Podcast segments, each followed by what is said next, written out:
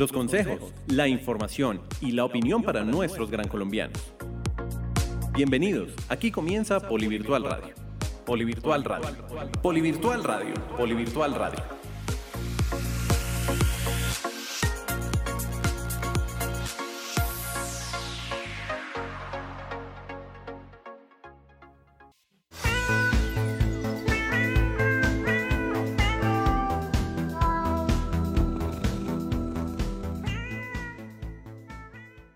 ¿Qué tal a todos? Bienvenidos a una nueva emisión de Polivirtual Radio. Mi nombre es Andrés Ahogal y quiero darles la bienvenida al segundo programa del mes de febrero. Tenemos una información espectacular.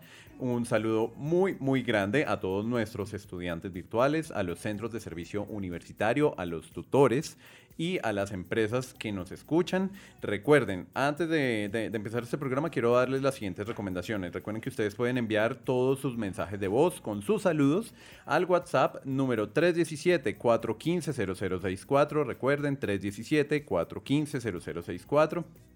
También recuerden que nos encuentran en Spotify, en Deezer y en Apple Podcast. Nos buscan como Polivirtual Radio, así que la invitación es para que todos se conecten a través de estas plataformas y recuerden también que ustedes pueden eh, escucharnos en el campus virtual en la dirección campusvirtual.polygram.edu.co. Los lunes cada 15 días nos encontramos con esta buena información para nuestra comunidad de educación virtual. Bueno, hoy les traigo un súper invitado y digo súper invitado porque tiene una hoja de vida grandísima, pero bueno, voy a tratar de, de resumir el asunto para poder empezar a hablar con él. Él es médico veterinario, experto en felinos, miembro honorario de la Asociación Argentina de Medicina Interna en Felinos.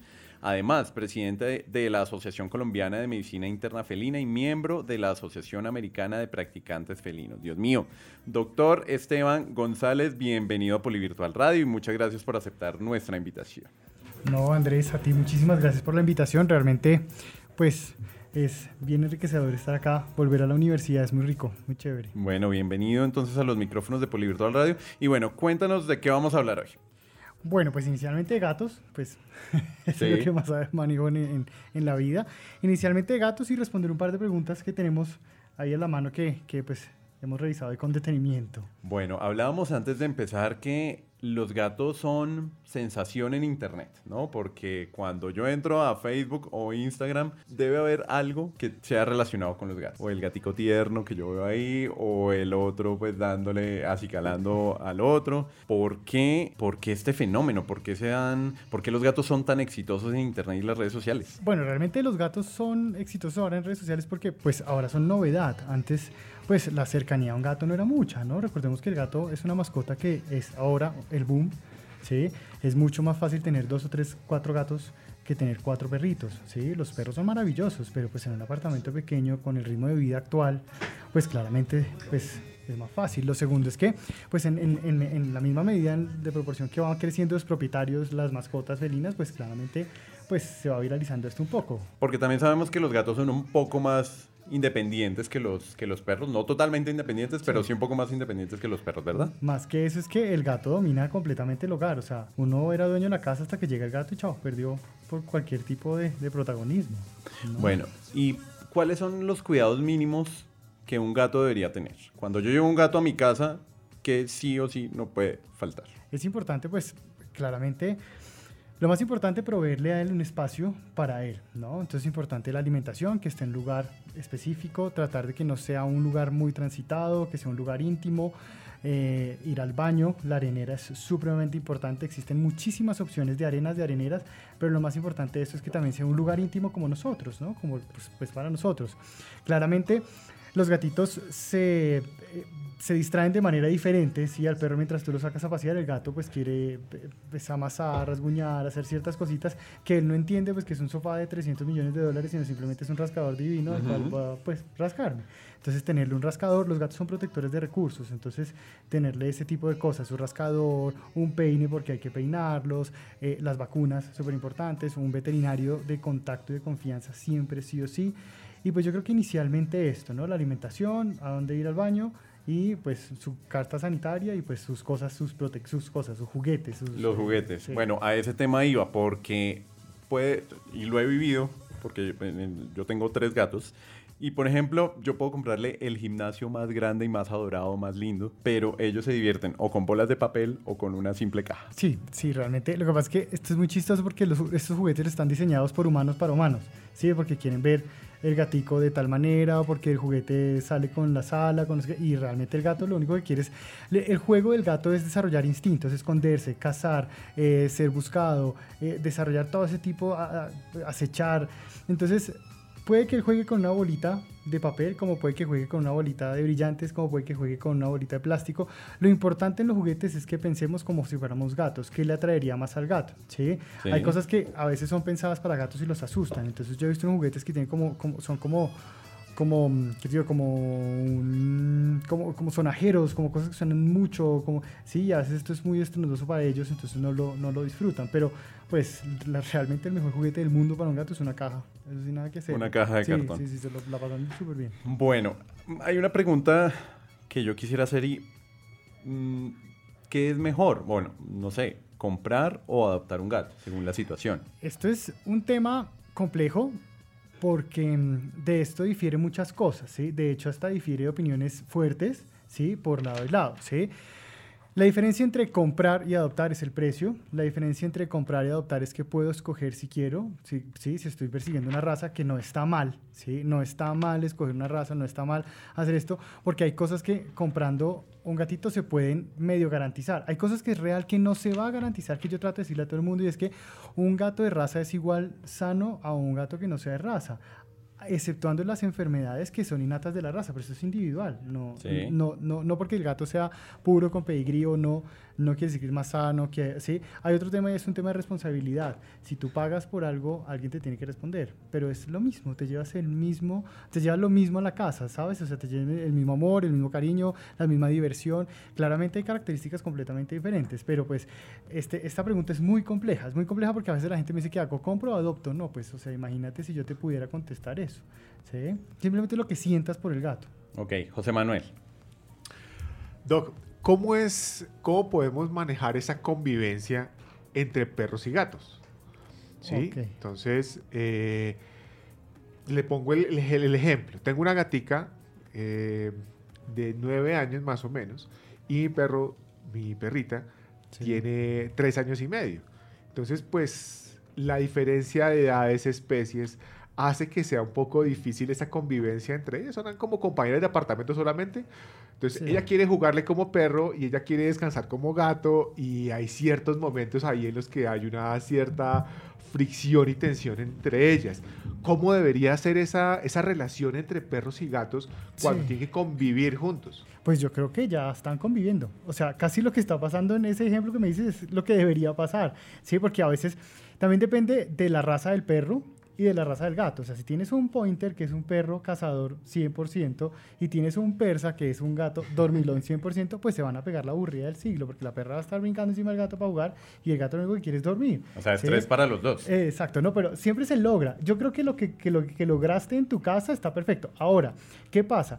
El gato le molesta al perro porque al gato le parece que el perro, pues no, nada que ver, ¿sí? Pero, pero si fuera otro gato estaría dichosa, pero pues el perro como, ay, sí, a veces juegan, yo creo que una relación perfecta es de dos especies que pues milenariamente no se la han llevado bien, digámoslo así, no es que no se la lleven bien, sino pues es que el, canino es un depredador del felino, ¿sí? Eso es natural, ¿sí?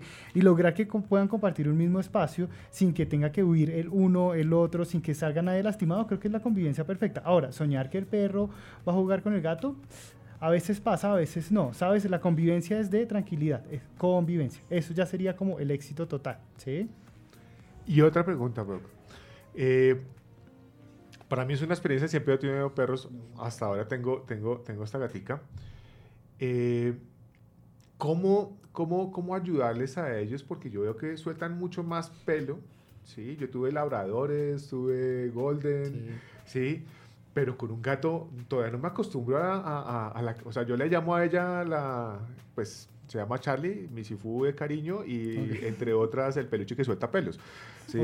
Entonces, ¿cómo podemos manejar eso si por medio de alimentación, además de los cepillados que se le hace regularmente, cómo se puede manejar ese tema del pelo? Acá hay una particularidad y es que, que los gatos siempre botan pelo tienes razón, total, ¿sí? A no ser que quieras un gato que no tiene pelo, para que no bote pelo, pero el gato siempre va a botar pelo. Ahora, hay una cosa bien interesante y es que sí depende mucho de todos los factores que, que, mencionabas. La alimentación depende un montón, el acicalado depende un montón y en este caso particular, en este lugar del mundo, dependemos un montón de nuestra posición geográfica y nuestro, nuestro, o sea, nosotros no somos un país estacional. Ah, no, pero eso es divinísima.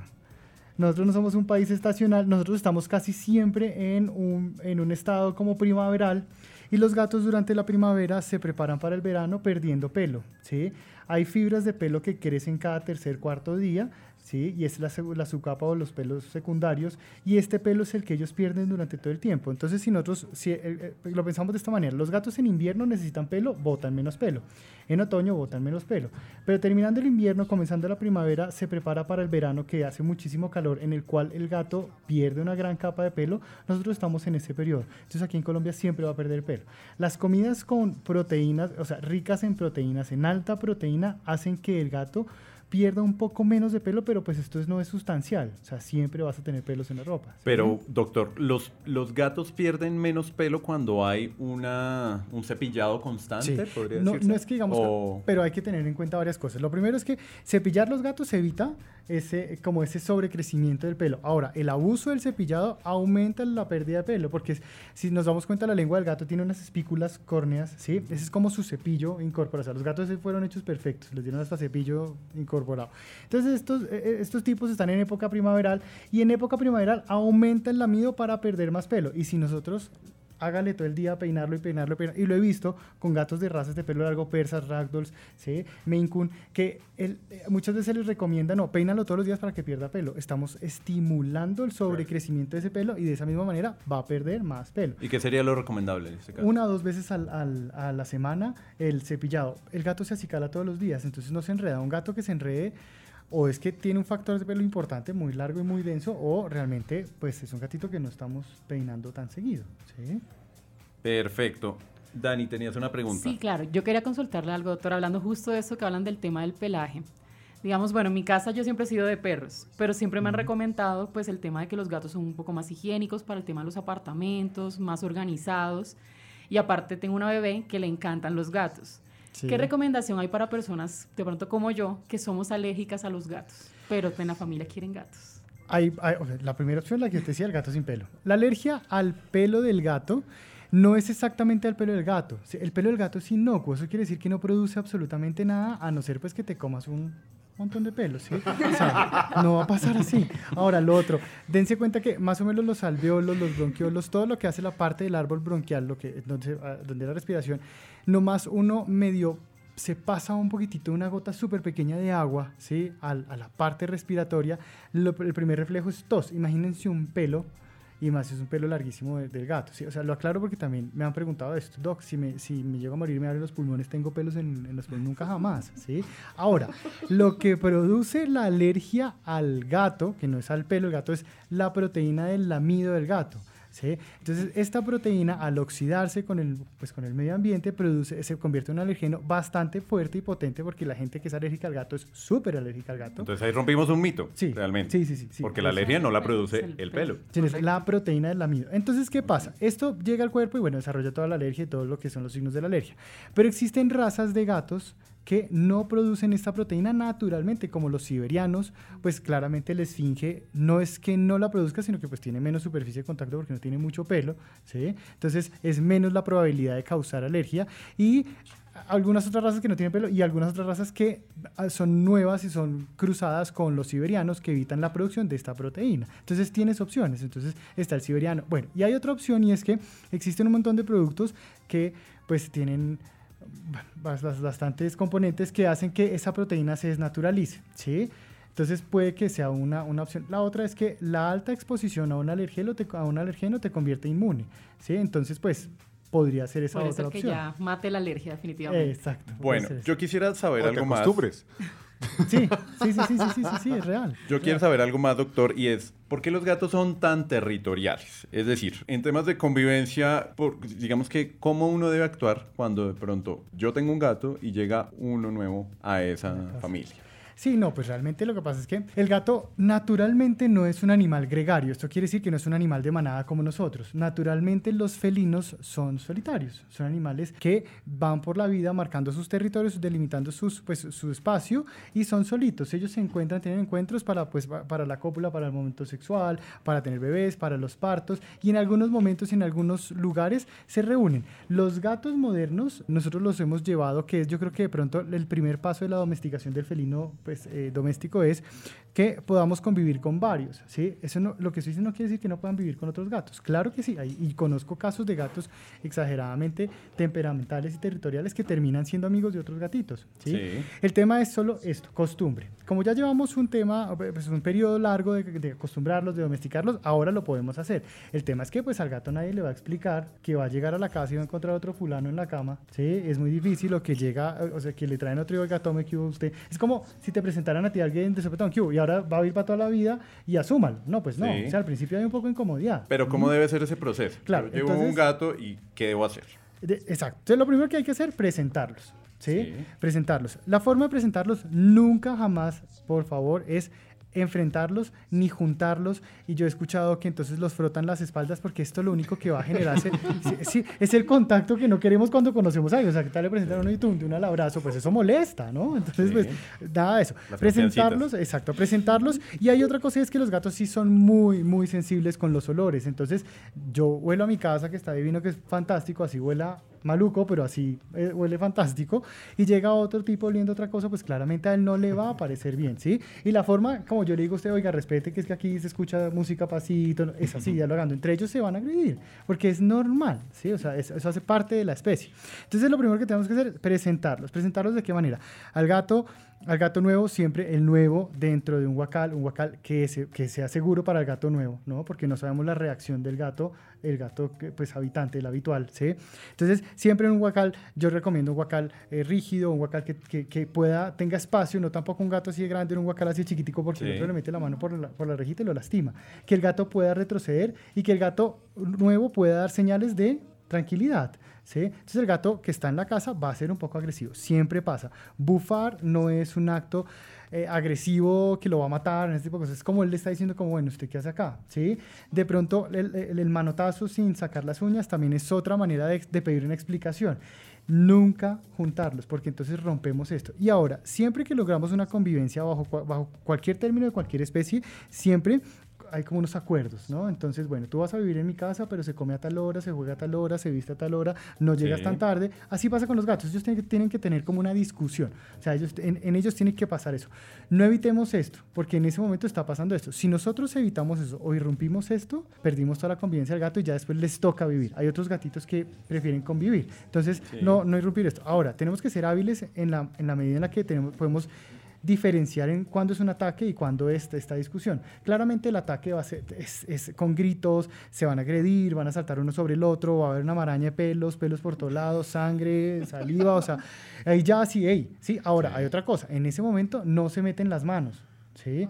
Porque uno termina siendo parte de la pelea. ¿Cómo Entonces, podríamos separarlos? una toalla encima, una chaqueta, no uno encima, no algo, ponerle encima y esperar que pasen, que se bajen los humos y coger uno de los gatitos y, coger, y esperar. Si tú alzas de primerazo al gato, el gato no entiende y el gato redirige la conducta, entonces te va a agredir. Y no es que el gato sea el más malo del mundo, ¿m? sino pues que el gato se tiene que defender. Por ¿sí? instinto. Y esta discusión, esta agresión al principio tampoco quiere decir que no se puedan llevar. Sí se pueden llevar. Y hay gatos a los que les cuesta más trabajo. Pues es que a uno no le cae bien todo el mundo. Entonces, pues eso pasa. ¿m? Y ahora, el tema de lo que tú me preguntabas con los perros. Con los perros es súper importante. Afortunadamente, eh, pues no, no es el 100%, pero afortunadamente muchos propietarios de perritos, que yo también soy propietario de perros, podemos controlar los perros, ¿sí? Con la trailla o cogiéndolos, ¿sí? Porque el perro, el perro no se aproxima a, a- a las cosas como se aproxima el gato con sigilo, o sea, con sigilo, con prudencia. No, el perro se va de una a ver qué es esto. Y claramente el gato ve un tipo así gigante, Sí. pues se va a asustar y reaccionar. va- exacto. exacto. Entonces hay que presentarlos de una manera tranquila. Bueno, antes de continuar, les recuerdo que ustedes pueden enviar todos sus mensajes de voz al número 317-415-0064, 317-415-0064. Y bueno, ahora mm, yo no sé si es, si es mito o realidad, pero mucha gente cree que los gatos tienen siete vidas. Hablemos un poco del tema. No, pues claramente eso es un mito gigante. Y es un mito peligroso, es un mito irresponsable, porque, o sea, date cuenta que si el gato se te cae una primera vez por la ventana y no le pasa nada, no es porque se, se consumió una vida, ¿no? Eso es en los videojuegos, no nada que ver.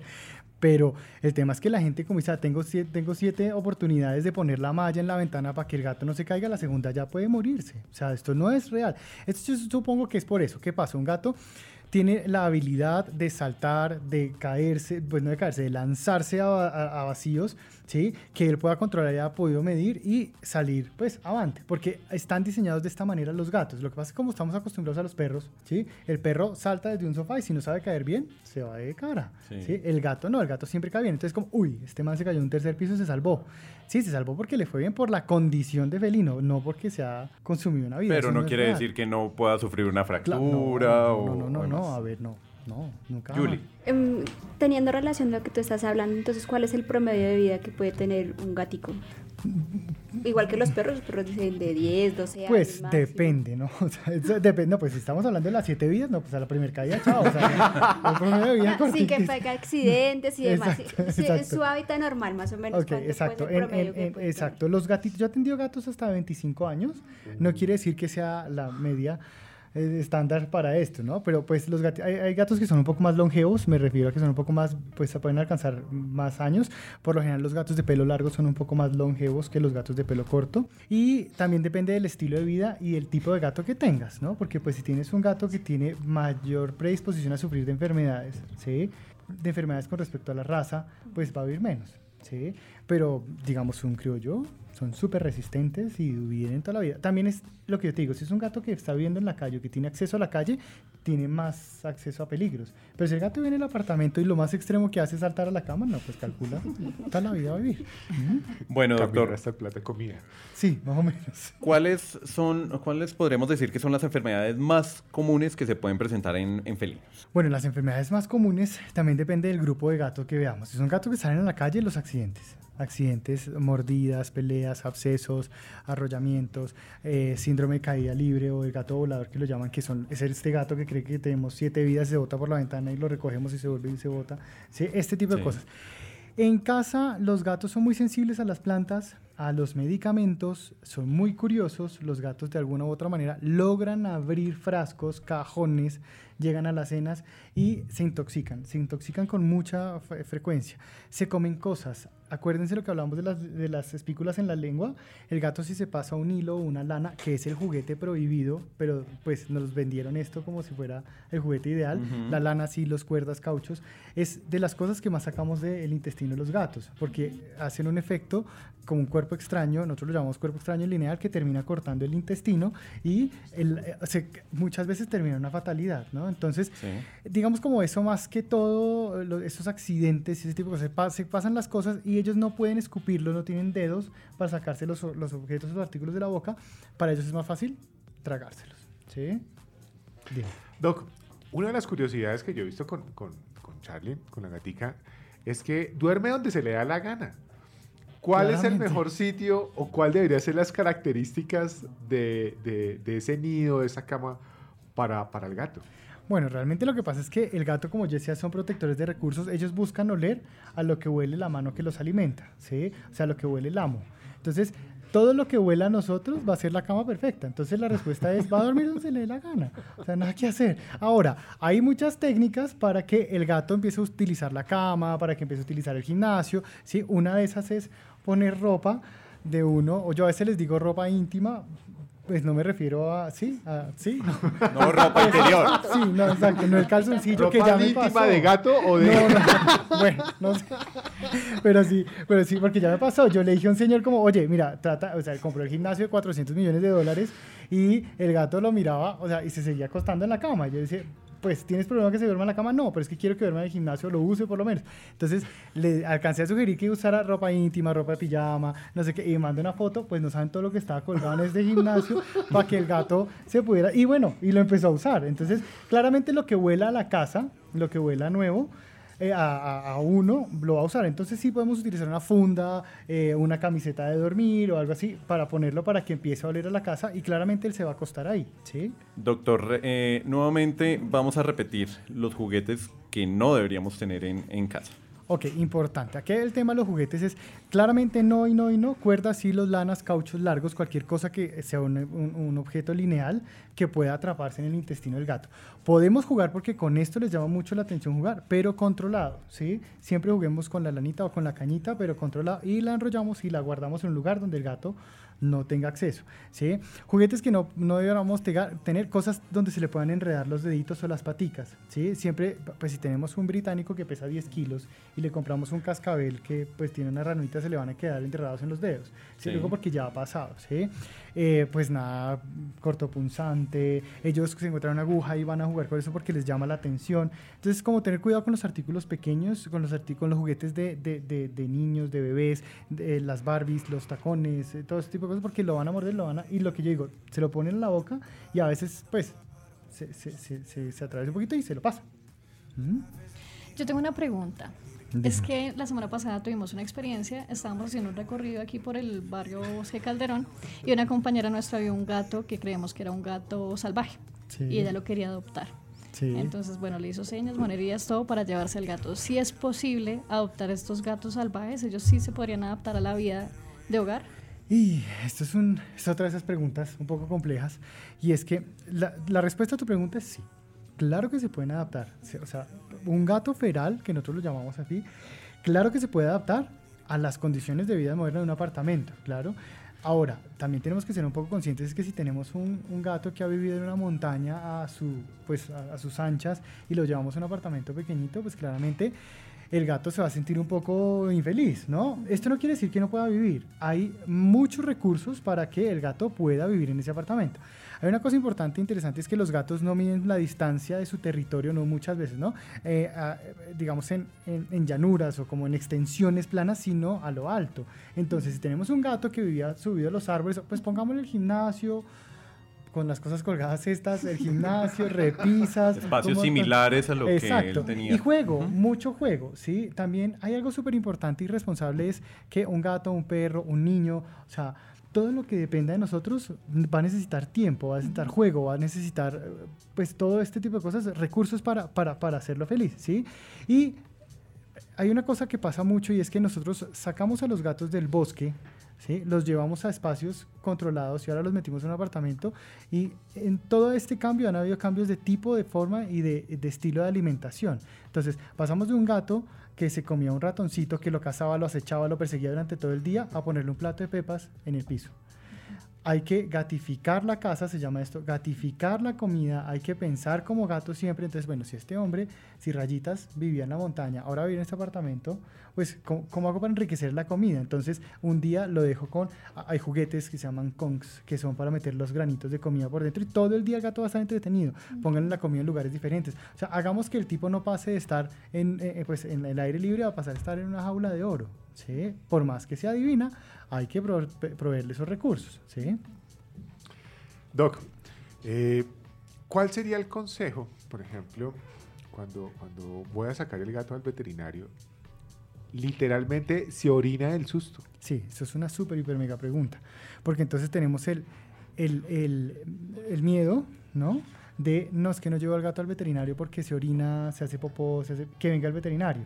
Y va al veterinario y uno con la mayor de las intenciones del mundo llega a la casa y se encuentra con una urgencia vital. Y es que no le dejan sacar uno el gato, no porque se estresa y el gato con una fractura, o sea, no, por favor, ¿sí? Entonces, hay, uno, hay que acostumbrarlos a salir, ¿sí? Paseos cortos dentro del guacal. Lo primero es que el guacal tiene que pasar de ser la jaula de terror para llevarme al veterinario para que me chusen, porque es que eso es solo lo que pasa en el, veterinario, ¿no? O sea, yo amo a todos mis pacientes, pero mis pacientes me ven a mí y son, uy, otra vez este tipo me va a chuzar, me va a hacer, me va... sí, porque es que a eso van al veterinario. Entonces, como desvirtuar esto un poco, entonces el guacal Ya sacó en la el termómetro de su Sí, frasquito. obvio, sí, no, claro, por eso. Entonces, evitar que esto, igual va a pasar, pero pues tratar como de que sea más gentil, ¿no? Entonces, lo primero, el guacal, que es el transporte del gato, dejarlo en la casa y que no solo en el guacal pasen estas cosas feas, jugarle, ponerle juguetes, muchas veces ofrecerles comida dentro del guacal. Al principio pues claramente no se lo va a comer porque recuerden el termómetro, ¿no? Entonces, uy, o sea, sí, poco a poco, paseos cortos, no está de más, están en un guacal, es un, es un lugar seguro para ellos y para todos, paseos cortos, ¿sí? Sacarlo en el carro y empezar a acostumbrarlo, empezar a acostumbrarlo. Porque, ¿qué pasa? Este paciente que nunca ha salido a la calle, ¿sí? En algún momento va a tener una urgencia vital y cuando llega a la clínica, esa urgencia, habitual, esa, esa, esa urgencia vital se convierte en un problema para nosotros que somos los artífices de, de, de, las ciencias de la salud del gato. Porque entonces el gato no se puede, digamos, en el peor de los casos, cayó algo pesado, le pegó en la cabeza, tuvo un trauma craneoencefálico y hay que llevarlo a la clínica para revisarlo, pero el gato se convierte en un león en, la, en el hospital nos toca sedarlo, pero desde ahí ya para nosotros es un problema porque no lo podemos sedar con lo que nosotros habitualmente lo sedamos, porque hay cambios en el cuerpo después de un trauma que evitan esa sedación. Entonces, no es que el veterinario no pueda ir para la casa, hay que diferenciar lo que es una visita al veterinario eh, domiciliaria a una urgencia. Una urgencia no exime la ida al veterinario. Entonces, esos paseos cortos, acostumbrarlo, ponerle eh, olores, hay ferormonas de apaciguamiento comerciales que se pueden utilizar dentro del guacal y que ayudan a que todo esto sea un poco más gentil. ¿Sí? Perfecto. Doctor, pues muchísimas gracias. Se nos acabó el tiempo. Quisiéramos seguir hablando de este tema muchísimo porque los gatos son apasionantes. Realmente este tema uh, apasiona. Pero bueno, despedimos en estos momentos al doctor Esteban González. Gracias por acompañarnos. Gracias por aceptar la, la invitación. Y bueno, una última, una última cosa. ¿Cómo lo encuentran en redes sociales? Bueno, nosotros nos encuentran como Felin Doctor Bet en Instagram, en Facebook Felin Doctor y pues ahí ya nos siguen y todas las preguntas, dudas. Y ahí se mantienen en, sí, en sí. contacto. Pues bueno, vamos con un mensaje de nuestros gran colombianos que nos envían a través de nuestro WhatsApp. Después vamos a la pausa de nuestra primera media hora, pero ya volvemos con más buena información aquí en Polivirtual Radio. Hola, muy buenos días. Mi nombre es Ingrid Ardila. Lo estamos saludando desde el CSU PG Bucaramanga. Los invitamos que te conectes a la emisora de nuestra Universidad Politécnico Gran Colombiano. ¿Cansado de los mismos contenidos? Escucha Poliradio, emisora por internet del Politécnico Gran Colombiano.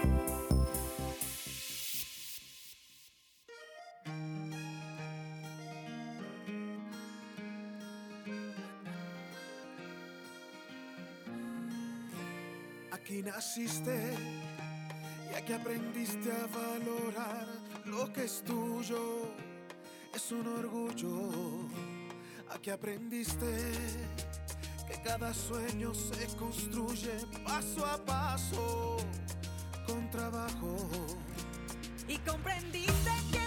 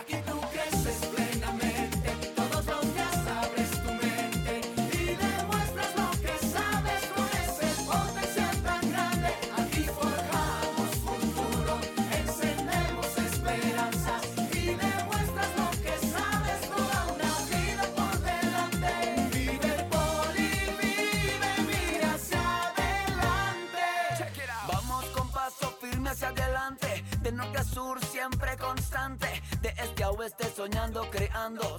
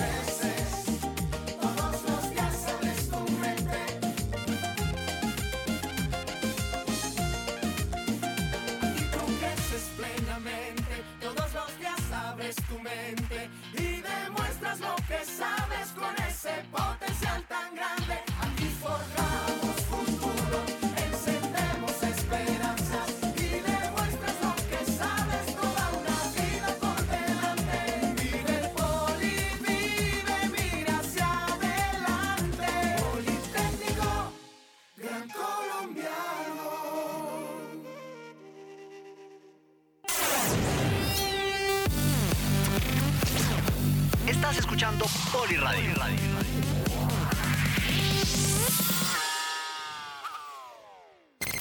¿Quieres cultura, formarte en ciencia y educación? Escucha Poliradio. Bienvenidos a esta segunda media hora de nuestro programa Polivirtual Radio. Y bueno, ahora vamos con una sección que les encanta porque les damos buena información de- acerca de todos los procesos de la operación. Así que, Daniela, bienvenida. Mantente al día con todos los procesos que son importantes para tu desarrollo como estudiante virtual.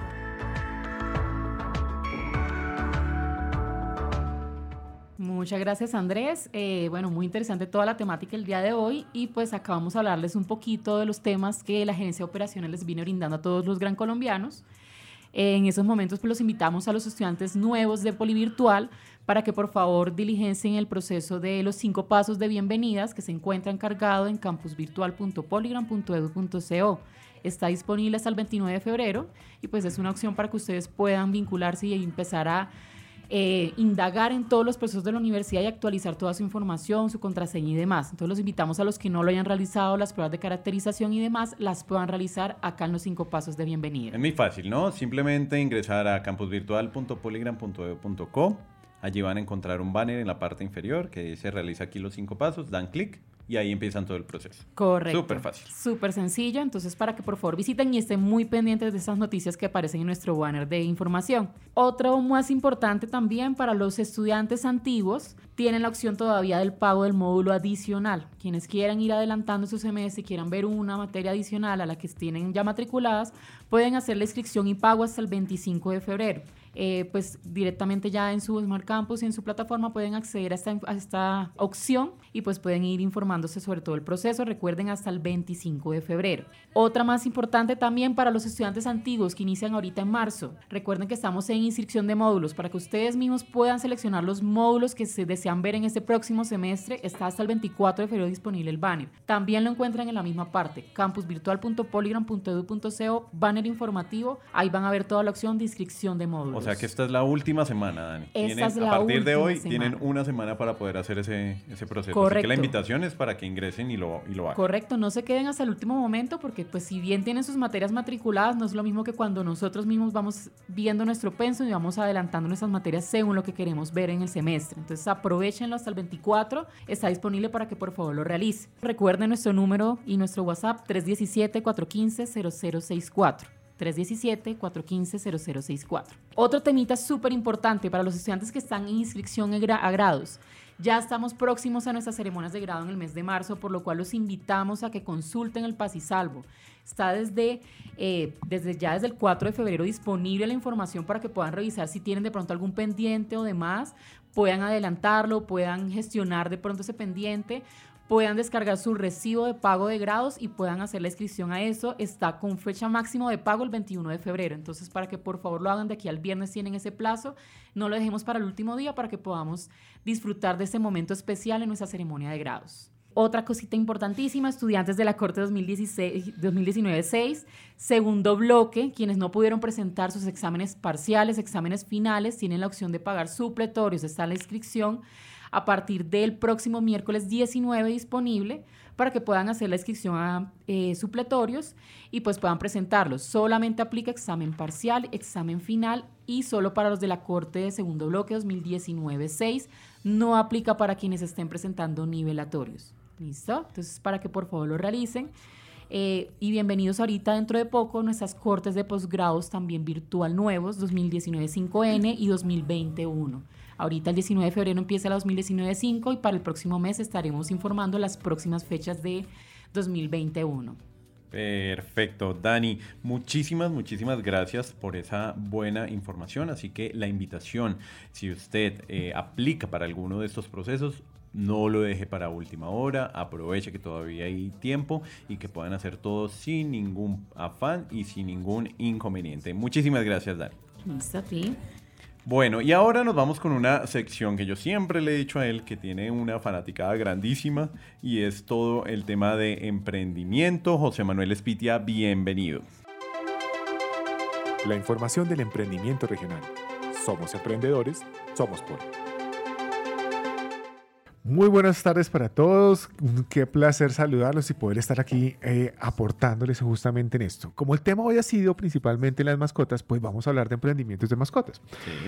En los últimos años, justamente el crecimiento de lo que ha sido el gremio, la industria que está relacionado con las mascotas, pues ha venido creciendo de una manera sustancial. Estamos hablando de que se calcula que mientras que en el 2012 el 37% de las familias tenían mascotas, en el 2017, según, según FENALCO, teníamos el 43% de las familias tienen algún tipo de mascotas. Lo que genera esto es que desde luego, pues hay un incremento en la cantidad de consumo de animales, de alimentos, de todos los accesorios que tienen, necesitan ellos. La mayor cantidad de eh, animales que hay, un 63%, son perros. Después de eso, un 19% son animales, aves en un 13%, otras especies como conejos y eh, ratones y ese tipo de cosas con un 3%.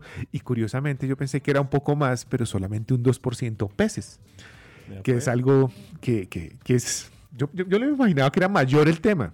Sin embargo, pues bueno, cada uno con, con sus gustos. Sí.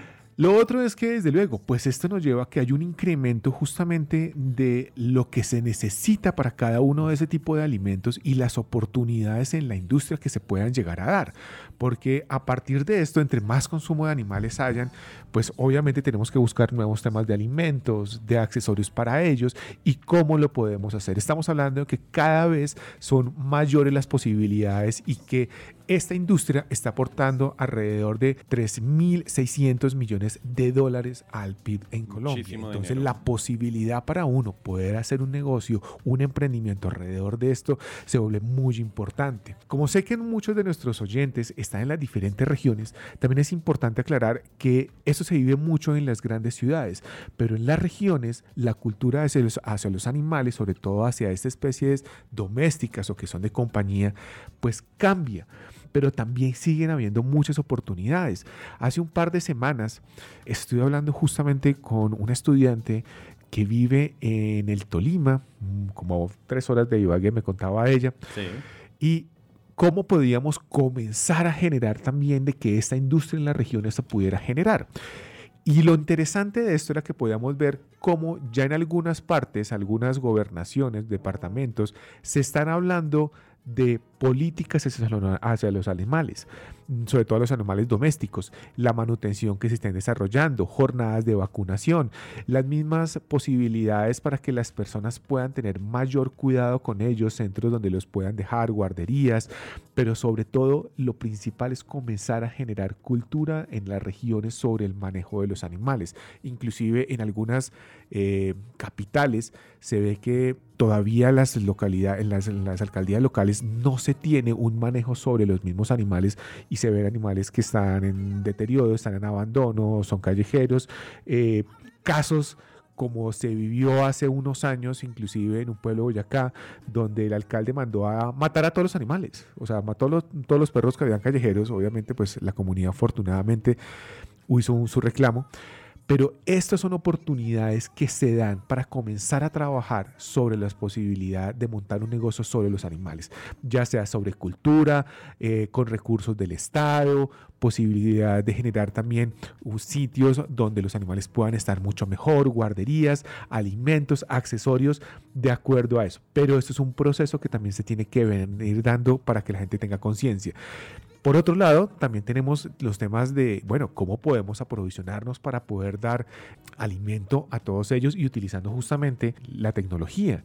Y ahí está todo el tema de las aplicaciones, páginas web, donde las personas también se pueden aprovechar de ese tipo de recursos para que sus animales estén mucho mejor y puedan dentro de su comunidad ayudarles a que ellos estén mucho mejor. Bueno, José, y es que además este, este sector eh, económico, digamos que todo el tema de las, de las mascotas, como usted bien lo mencionaba, pues sirve también para que se generen nuevas oportunidades de emprendimiento. Y lo digo por lo siguiente, porque de camino a casa siempre he visto en un lugar donde hacen o los gimnasios de gatos o las camas y ya va muy también eh, personalizado el tema para que las mascotas puedan tener pues cosas eh, exclusivas, ¿no? Claro que sí. Y cada vez se ve mayor. El tema del diseño, por ejemplo, donde se integra la cotidianidad de la, del, del humano con la mascota va mucho más adelante. Eh, hemos visto, por ejemplo, temas mesas de noche en las que están, están acondicionadas para que uno pueda colocar la cama del perro y el perro duerma con uno en su habitación, pero está en la mesa de noche. Cada uno Sí. respetando su espacio. Cada uno respetando su espacio. Eh, se ha comenzado a ver inclusive diseñadores de muebles en los que han desarrollado una especie de, ¿cómo llamarlos? De gimnasios, de pasarelas para poder decorar los apartamentos, las casas, adecuarlas para que tengan también sus espacios donde ellos puedan caminar, donde puedan jugar, donde puedan dormir, donde puedan esconderse, de la misma manera que uno quisiera con un perro tenerlo en el patio, donde él pueda eh, tener los, las actividades suficientes para que él no se aburra. Y desde luego hay que entender también, como decía el doctor, que los animales necesitan un cierto tipo de actividad también mental. Entonces, ese tipo de diseños también los llevan a que el, animal, si está solo, también se pueda divertir y pues puede ser un reto también para ellos, así como otro tipo de juguetes. Nosotros en Colombia tenemos, eh, por ejemplo, el doctor hablaba de los juguetes Corm, que son muy buenos, que son súper interesantes tanto para perros como para gatos, pero nosotros podemos también desarrollar cosas muy interesantes con los mismos animales, ¿sí? Por ejemplo, juguetes que uno puede armar fácilmente con una botella de plástico donde uno les mete algo de alimento, les sale un par de huecos.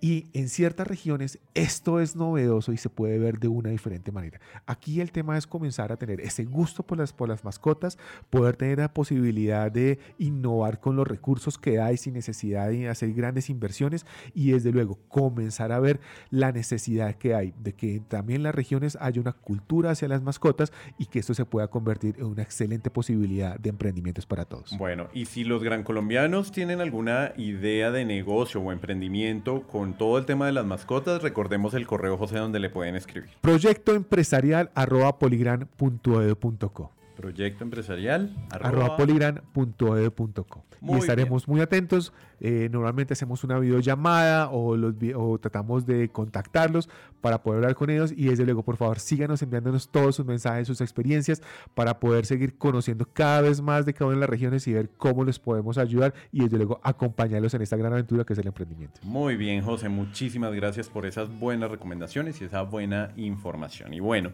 ahora llegó una sección que a mí me gusta mucho y es todo el tema de empleabilidad. Hoy estamos con una persona nueva en nuestra mesa de trabajo. Ella es la profesional del Centro de Orientación Laboral, Julie Pérez. Julie, bienvenida a los micrófonos de Polivirtual Radio. Gracias Andrés, gracias eh, por esta invitación tan bonita, porque ese es un em, tema que toca a toda la comunidad, que es el tema de empleabilidad, y para todos aquellos que tienen dentro de su hogar también perritos y animalitos y gaticos, para poder tener unos ingresos que requieran para pues ayudar a la manutención de estos eh, miembros de la familia, ¿verdad? Sí. Eh, bueno, como les comentaba Andresito, entonces nosotros, yo manejo el Centro de Orientación Laboral de la universidad. Allí manejamos diferentes temas relacionados con la orientación para la búsqueda de empleo. Les hacemos la invitación para que se inscriban en nuestro portal de ofertas laborales, que es ofertaslaborales.poligram.edu.co. Lo confirmo, ofertaslaborales.poligram.edu.co. Ese es un portal donde vamos a encontrar diferentes ofertas a nivel nacional de diferentes empresas del sector real ofreciendo vacantes para estudiantes y graduados toda- para toda la comunidad. Adicional a eso también tenemos el servicio de orientación para la hoja de vida, herramientas y estrategias para la búsqueda de empleo. Estas orientaciones las realizamos eh, vía Skype o presencial para las personas que se encuentren acá en Bogotá o por Skype las que no estén a nivel nacional. Las hacemos mm, por agenda, la programación la hacemos por medio del correo empleabilidad o también a través de nuestros WhatsApp o línea de celular que tenemos para que nos puedan contactar, que es 316, perdón, 310 316 5219. Repitamos esa línea, por favor. 310-316-5219. Allí por WhatsApp nos pueden contactar y decir que quieren o están interesados en la orientación laboral y por allí mismo coordinamos con ustedes para agendarlo. Entonces, no hay excusa, Julie. Así yo me encuentro en cualquier región del país, yo puedo acceder a una capacitación y poder hacer mi, mi hoja de vida con una buena asesoría que me ofrece el Centro de Orientación Laboral. Así es, Andrés. Entonces, la oportunidad está abierto para toda la comunidad, no hay excepciones. Es una oportunidad para que ustedes puedan o encontrar un trabajo o para mejorar las condiciones laborales o también hacemos tam- eh, asesoría para ascenso dentro de la misma organización donde estén. Cuando yo entro a la página web de ofertaslaborales.polygram.edu.co, ¿qué debo hacer?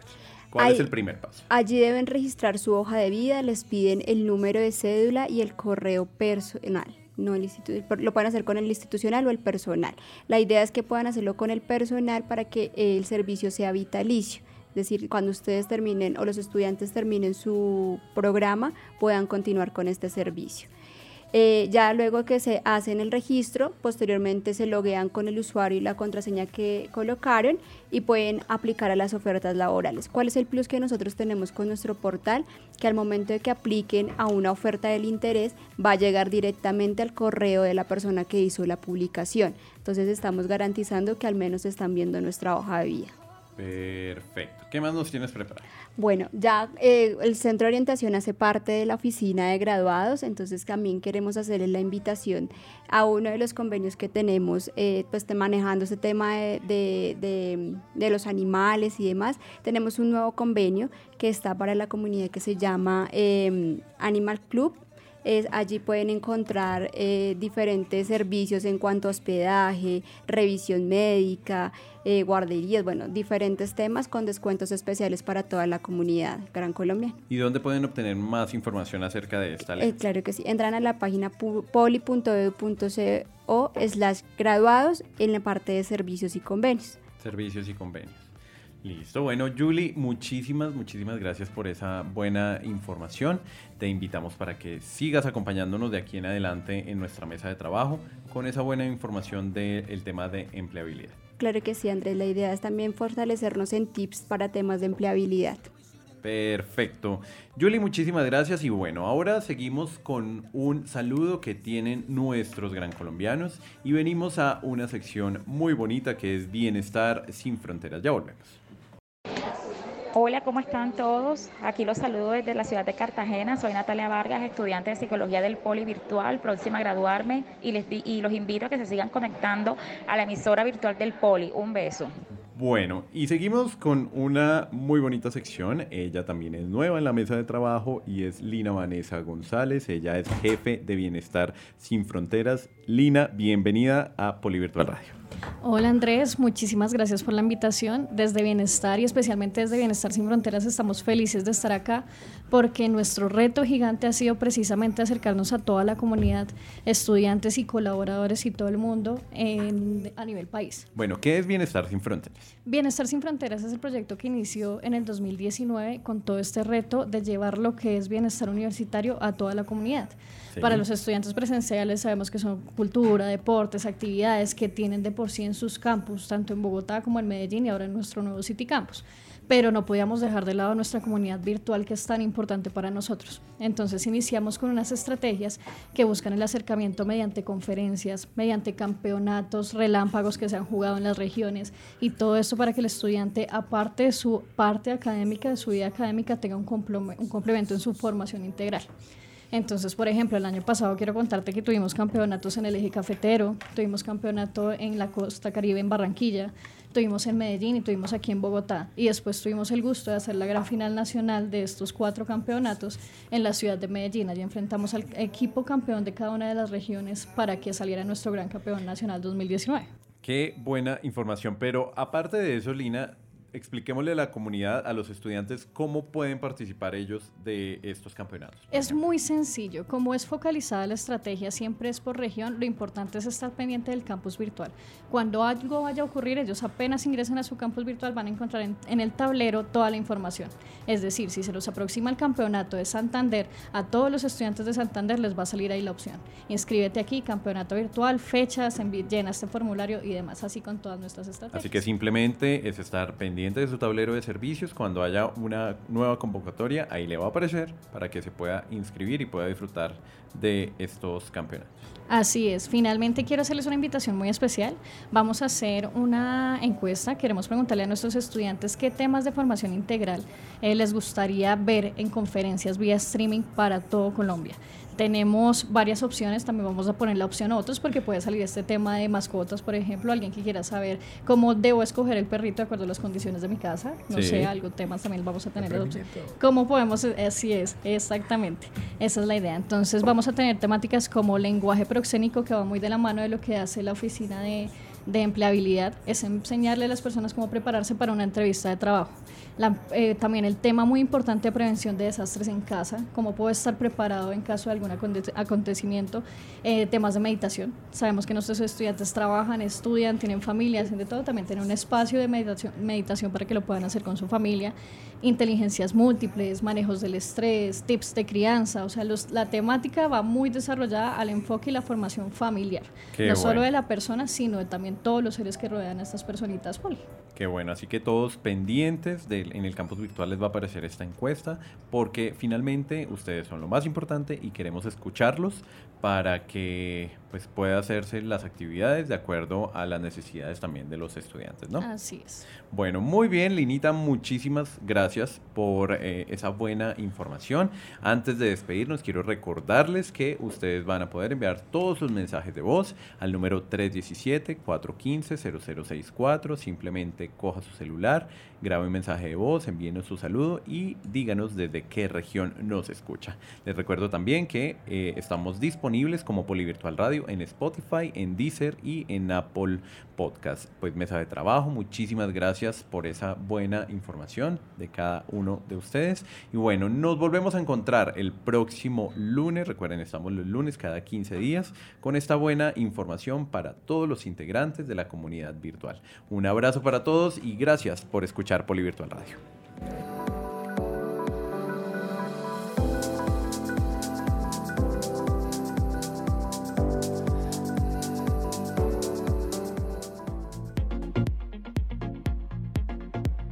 Gracias por escuchar Polivirtual Radio. Una producción de Poliradio. Emisora por internet del Politécnico Gran Colombiano.